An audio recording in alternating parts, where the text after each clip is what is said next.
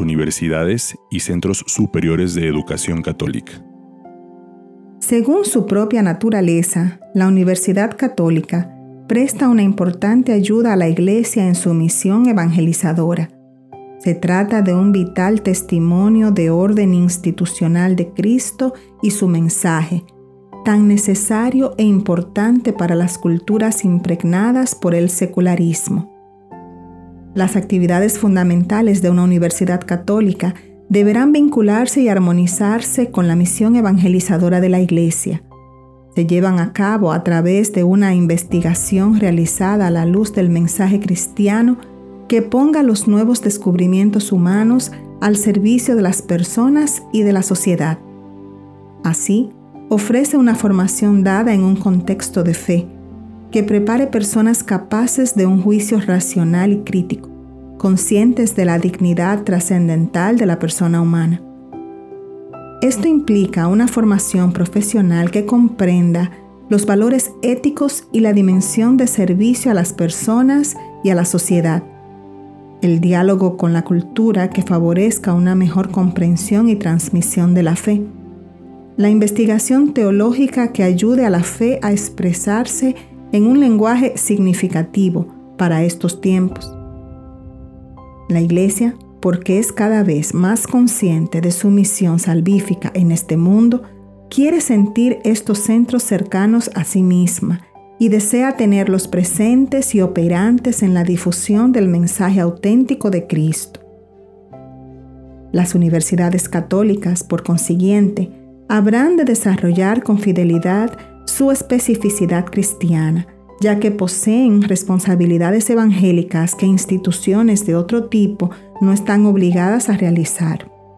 Entre ellas se encuentra, sobre todo, el diálogo fe y razón, fe y cultura, y la formación de profesores, alumnos y personal administrativo a través de la doctrina social y moral de la Iglesia para que sean capaces de compromiso solidario con la dignidad humana y solidaria con la comunidad, y demostrar proféticamente la novedad que representa el cristianismo en la vida de las sociedades latinoamericanas y caribeñas. Para ello, es indispensable que se cuide el perfil humano, académico y cristiano de quienes son los principales responsables de la investigación y la docencia es necesaria una pastoral universitaria que acompañe la vida y el caminar de todos los miembros de la comunidad universitaria, promoviendo un encuentro personal y comprometido con Jesucristo y múltiples iniciativas solidarias y misioneras. También debe procurarse una presencia cercana y dialogante con miembros de otras universidades públicas y centros de estudio. En las últimas décadas, en América Latina y el Caribe, observamos el surgimiento de diversos institutos de teología y pastoral, orientados a la formación y actualización de agentes de pastoral. En este camino, se ha logrado crear espacios de diálogo, discusión y búsqueda de respuestas adecuadas a los enormes desafíos que enfrenta la evangelización en el continente. Asimismo, se han podido formar innumerables líderes al servicio de las iglesias particulares. Invitamos a valorar la rica reflexión postconciliar de la Iglesia presente en América Latina y el Caribe, así como la reflexión filosófica, teológica y pastoral de nuestras iglesias y de sus centros de formación e investigación, a fin de fortalecer nuestra propia identidad desarrollar la creatividad pastoral y potenciar lo nuestro. Es necesario fomentar el estudio y la investigación teológica y pastoral de cara a los desafíos de la nueva realidad social, plural, diferenciada y globalizada, buscando nuevas respuestas que den sustento a la fe y vivencia del discipulado de los agentes de pastoral. Sugerimos también una mayor utilización de los servicios que ofrecen los institutos de formación teológica pastoral existentes, promoviendo el diálogo entre los mismos y destinar más recursos y esfuerzos conjuntos en la formación de laicos y laicas. Esta quinta conferencia agradece el invaluable servicio que las diversas instituciones de educación católica prestan en la promoción humana y de evangelización de las nuevas generaciones, como su aporte a la cultura de nuestros pueblos, y alienta a las diócesis, congregaciones religiosas y organizaciones de laicos católicos que mantienen escuelas, universidades, institutos de educación superior y de capacitación no formal a proseguir incansablemente en su abnegada e insustituible misión apostólica. La vida de Jesucristo para nuestros pueblos. La misión de los discípulos al servicio de la vida plena. La iglesia peregrinante es misionera por naturaleza, porque toma su origen de la misión del Hijo y del Espíritu Santo, según el designio del Padre. Por eso, el impulso misionero es fruto necesario de la vida que la Trinidad comunica a los discípulos. Vivir y comunicar la vida nueva en Cristo a nuestros pueblos. La gran novedad que la Iglesia anuncia al mundo es que Jesucristo, el Hijo de Dios hecho hombre, la palabra y la vida, vino al mundo a hacernos partícipes de la naturaleza divina, a participarnos de su propia vida es la vida trinitaria del Padre, del Hijo y del Espíritu Santo, la vida eterna.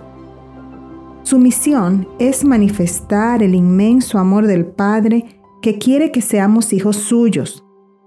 El anuncio del querigma invita a tomar conciencia de ese amor vivificador de Dios que se nos ofrece en Cristo muerto y resucitado. Esto es lo primero que necesitamos anunciar y también escuchar porque la gracia tiene un primado absoluto en la vida cristiana y en toda la actividad evangelizadora de la Iglesia.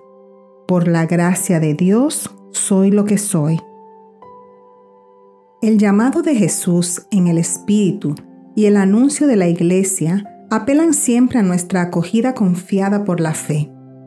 El que cree en mí tiene la vida eterna. El bautismo no solo purifica los pecados, hace renacer al bautizado, confiriéndole la vida nueva en Cristo, que lo incorpora a la comunidad de los discípulos y misioneros de Cristo, a la iglesia y lo hace hijo de Dios. Le permite reconocer a Cristo como primogénito y cabeza de toda la humanidad.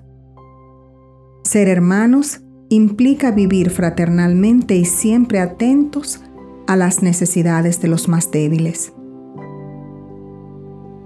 Nuestros pueblos no quieren andar por sombras de muerte, tienen sed de vida y felicidad en Cristo, lo buscan como fuente de vida, anhelan esa vida nueva en Dios, a la cual el discípulo del Señor nace por el bautismo y renace por el sacramento de la reconciliación.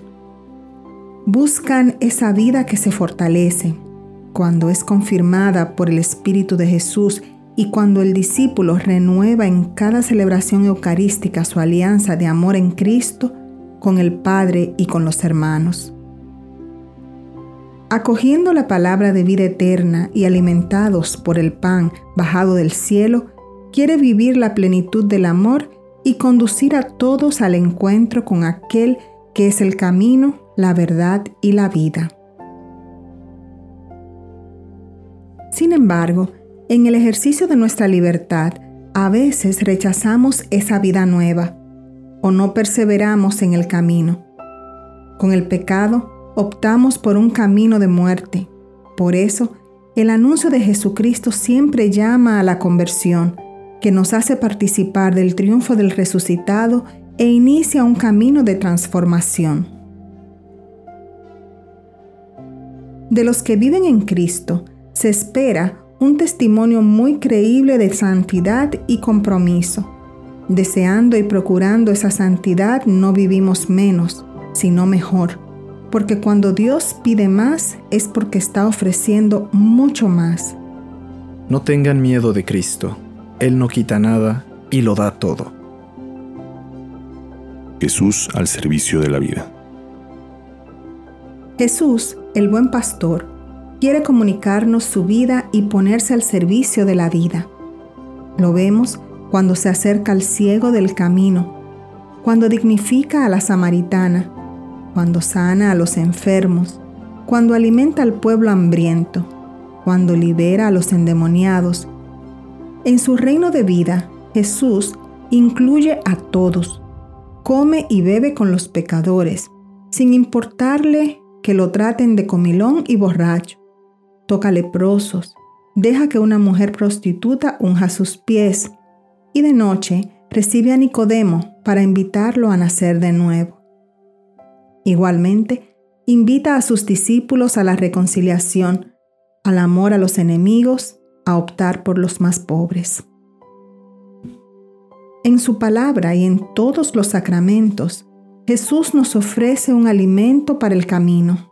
La Eucaristía es el centro vital del universo, capaz de saciar el hambre de vida y felicidad. El que me coma vivirá por mí. En ese banquete, feliz participamos de la vida eterna y así nuestra existencia cotidiana se convierte en una misa prolongada.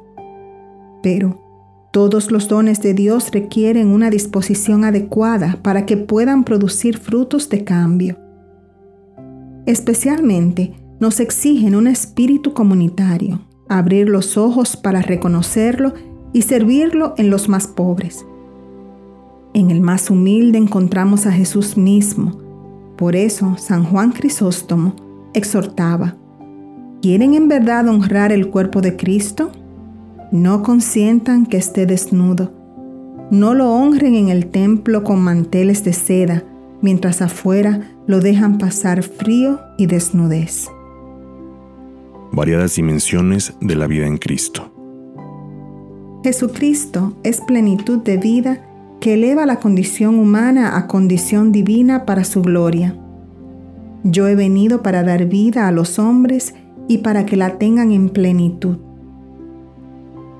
Su amistad no nos exige que renunciemos a nuestros anhelos de plenitud vital, porque Él ama nuestra felicidad también en esta tierra. Dice el Señor que Él creó todo para que lo disfrutemos. La vida nueva de Jesucristo toca al ser humano entero y desarrolla en plenitud la existencia humana en su dimensión personal, familiar, social y cultural. Para ello, hace falta entrar en un proceso de cambio que transfigure los variados aspectos de la propia vida.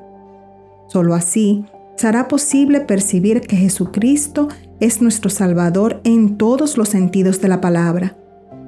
Solo así manifestaremos que la vida en Cristo sana, fortalece y humaniza, porque Él es el viviente, que camina a nuestro lado descubriéndonos el sentido de los acontecimientos, del dolor y de la muerte, de la alegría y de la fiesta. La vida en Cristo incluye la alegría de comer juntos, el entusiasmo por progresar, el gusto de trabajar y de aprender, el gozo de servir a quien nos necesite, el contacto con la naturaleza, el entusiasmo de los proyectos comunitarios, el placer de una sexualidad vivida según el Evangelio, y todas las cosas que el Padre nos regala como signos de su amor sincero. Podemos encontrar al Señor en medio de las alegrías de nuestra limitada existencia y así brota una gratitud sincera. Pero el consumismo hedonista e individualista que pone la vida humana en función de un placer inmediato y sin límites, oscurece el sentido de la vida y la degrada. La vitalidad que Cristo ofrece nos invita a ampliar nuestros horizontes y a reconocer que abrazando la cruz cotidiana, entramos en las dimensiones más profundas de la existencia. El Señor, que nos invita a valorar las cosas y a progresar, también nos previene sobre la obsesión por acumular. No amontonen tesoros en esta tierra. ¿De qué le sirve a uno ganar todo el mundo si pierde su vida? Jesucristo nos ofrece mucho, incluso mucho más de lo que esperamos. A la samaritana le da más que el agua del pozo. A la multitud hambrienta le ofrece más que el alivio del hambre. Se entrega él mismo como la vida en abundancia. La vida nueva en Cristo es participación en la vida de amor del Dios uno y trino. Comienza en el bautismo y llega a su plenitud en la resurrección final. Al servicio de una vida plena para todos. Pero las condiciones de vida de muchos abandonados, excluidos e ignorados en su miseria y su dolor contradicen este proyecto del Padre e interpelan a los creyentes a un mayor compromiso a favor de la cultura de la vida. El reino de vida que Cristo vino a traer es incompatible con esas situaciones inhumanas. Si pretendemos cerrar los ojos ante estas realidades, no somos defensores de la vida del reino y nos situamos en el camino de la muerte. Nosotros sabemos que hemos pasado de la muerte a la vida porque amamos a los hermanos. El que no ama permanece en la muerte. Hay que subrayar la inseparable relación entre amor a Dios y amor al prójimo, que invita a todos a suprimir las graves desigualdades sociales y las enormes diferencias en el acceso a los bienes tanto la preocupación por desarrollar estructuras más justas como transmitir los valores sociales del Evangelio se sitúan en este contexto de servicio fraterno a la vida digna. Descubrimos, así, una ley profunda de la realidad. La vida solo se desarrolla plenamente en la comunión fraterna y justa, porque Dios en Cristo no redime solamente la persona individual, sino también las relaciones sociales entre los seres humanos. Ante diversas situaciones que manifiestan la ruptura entre hermanos, nos apremia que la fe católica de nuestros pueblos latinoamericanos y caribeños se manifieste en una vida más digna para todos.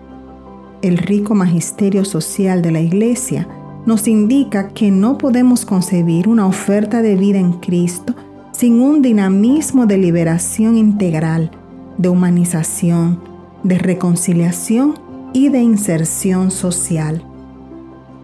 Una misión para comunicar vida.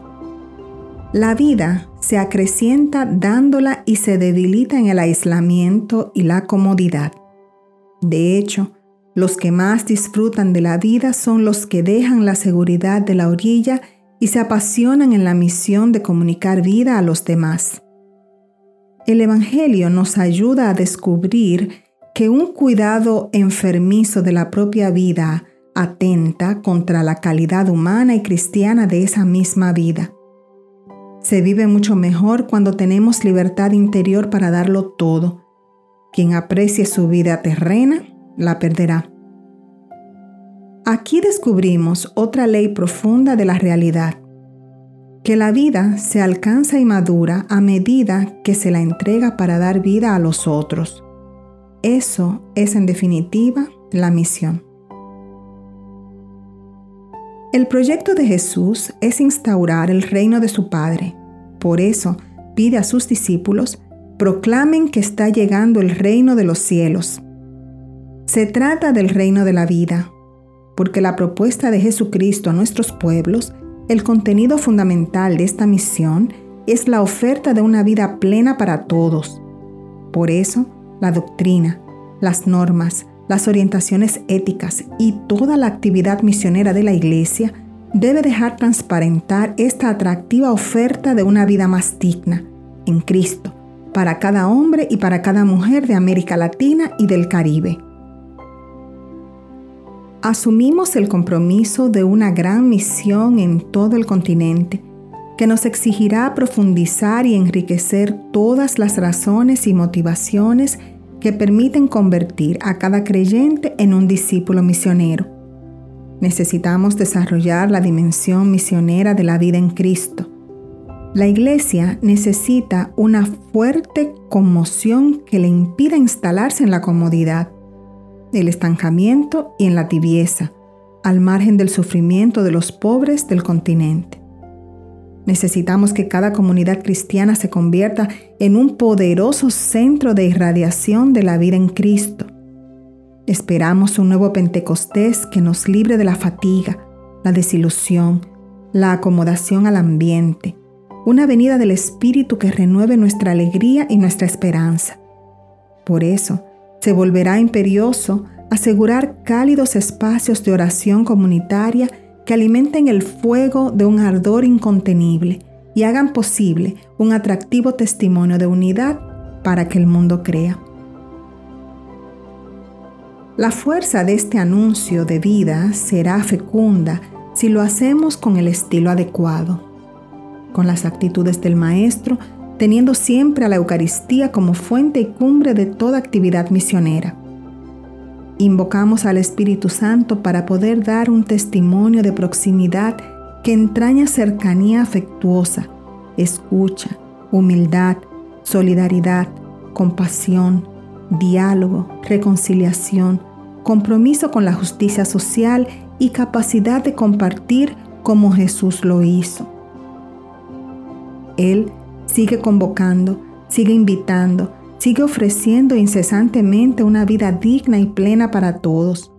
Nosotros somos ahora, en América Latina y el Caribe, sus discípulos y discípulas, llamados a navegar mar adentro para una pesca abundante. Se trata de salir de nuestra conciencia aislada y de lanzarnos con valentía y confianza, parresía, a la misión de toda la iglesia. Detenemos la mirada en María y reconocemos en ella una imagen perfecta de la discípula misionera. Ella nos exhorta a hacer lo que Jesús nos diga, para que Él pueda derramar su vida en América Latina y el Caribe. Junto con ella, queremos estar atentos una vez más a la escucha del Maestro y, en torno a ella, volvemos a recibir con estremecimiento el mandato misionero de su Hijo. Vayan y hagan discípulos a todos los pueblos. Lo escuchamos como comunidad de discípulos misioneros que hemos experimentado el encuentro vivo con Él y queremos compartir todos los días con los demás esa alegría incomparable conversión pastoral y renovación misionera de las comunidades. Esta firme decisión misionera debe impregnar todas las estructuras eclesiales y todos los planes pastorales de diócesis, parroquias, comunidades religiosas, movimientos y de cualquier institución de la Iglesia. Ninguna comunidad debe excusarse de entrar decididamente con todas sus fuerzas en los procesos de constante renovación misionera y de abandonar las estructuras caducas que ya no favorecen la transmisión de la fe. La conversión personal despierta la capacidad de someterlo todo al servicio de la instauración del reino de vida. Obispos, presbíteros, diáconos permanentes, consagrados y consagradas, laicos y laicas, estamos llamados a asumir una actitud de permanente conversión pastoral que implica escuchar con atención y discernir lo que el Espíritu está diciendo a las iglesias a través de los signos de los tiempos en los que Dios se manifiesta. La pastoral de la iglesia no puede prescindir del contexto histórico donde viven sus miembros su vida acontece en contextos socioculturales bien concretos. Estas transformaciones sociales y culturales representan naturalmente nuevos desafíos para la Iglesia en su misión de construir el reino de Dios. De allí nace la necesidad, en fidelidad al Espíritu Santo que la conduce, de una renovación eclesial que implica reformas espirituales, pastorales y también institucionales. La conversión de los pastores nos lleva también a vivir y promover una espiritualidad de comunión y participación, proponiéndola como principio educativo en todos los lugares donde se forma el hombre y el cristiano, donde se educan los ministros del altar, las personas consagradas y los agentes pastorales, donde se construyen las familias y las comunidades. La conversión pastoral requiere que las comunidades eclesiales sean comunidades de discípulos misioneros en torno a Jesucristo, maestro y pastor. De allí nace la actitud de apertura, de diálogo y disponibilidad para promover la corresponsabilidad y participación efectiva de todos los fieles en la vida de las comunidades cristianas. Hoy, más que nunca, el testimonio de comunión eclesial y la santidad son una urgencia pastoral. La programación pastoral ha de inspirarse en el mandamiento nuevo del amor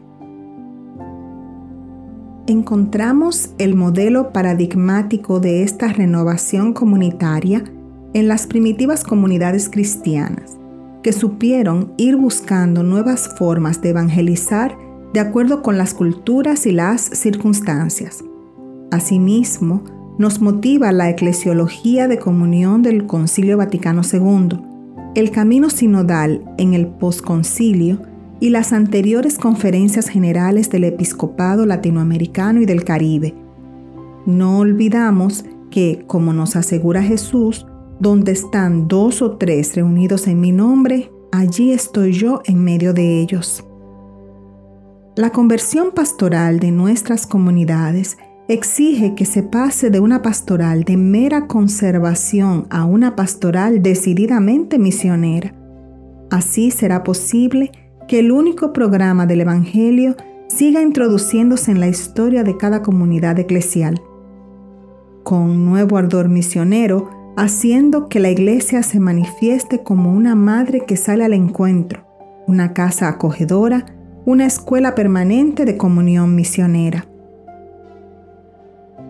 El proyecto pastoral de la diócesis, Camino de Pastoral Orgánica, debe ser una respuesta consciente y eficaz para atender las exigencias del mundo de hoy, con indicaciones pragmáticas concretas, objetivos y métodos de trabajo, de formación y valorización de los agentes y la búsqueda de los medios necesarios que permiten que el anuncio de Cristo llegue a las personas, modele las comunidades e incida profundamente mediante el testimonio de los valores evangélicos en la sociedad y en la cultura. Los laicos deben participar del discernimiento, la toma de decisiones, la planificación y la ejecución. Este proyecto diocesano exige un seguimiento constante por parte del obispo, los sacerdotes y los agentes pastorales, con una actitud flexible que les permita mantenerse atentos a los reclamos de la realidad siempre cambiante. Teniendo en cuenta las dimensiones de nuestras parroquias, es aconsejable la sectorización en unidades territoriales más pequeñas, con equipos propios de animación y coordinación que permitan una mayor proximidad a las personas y grupos que viven en el territorio. Es recomendable que los agentes misioneros promuevan la creación de comunidades de familias que fomenten la puesta en común de su fe cristiana y las respuestas a los problemas. Reconocemos como un fenómeno importante de nuestro tiempo la aparición y difusión de diversas formas de voluntariados misioneros que se ocupan de una pluralidad de servicios. La Iglesia apoya las redes y programas de voluntariado nacional e internacional que en muchos países, en el ámbito de las organizaciones de la sociedad civil, han surgido para el bien de los más pobres de nuestro continente, a la luz de los principios de dignidad, subsidiariedad y solidaridad en conformidad con la doctrina social de la Iglesia. No se trata solo de estrategias para provocar éxitos pastorales, sino de la fidelidad en la imitación del Maestro, siempre cercano, accesible, disponible para todos, deseoso de comunicar vida en cada rincón de la tierra.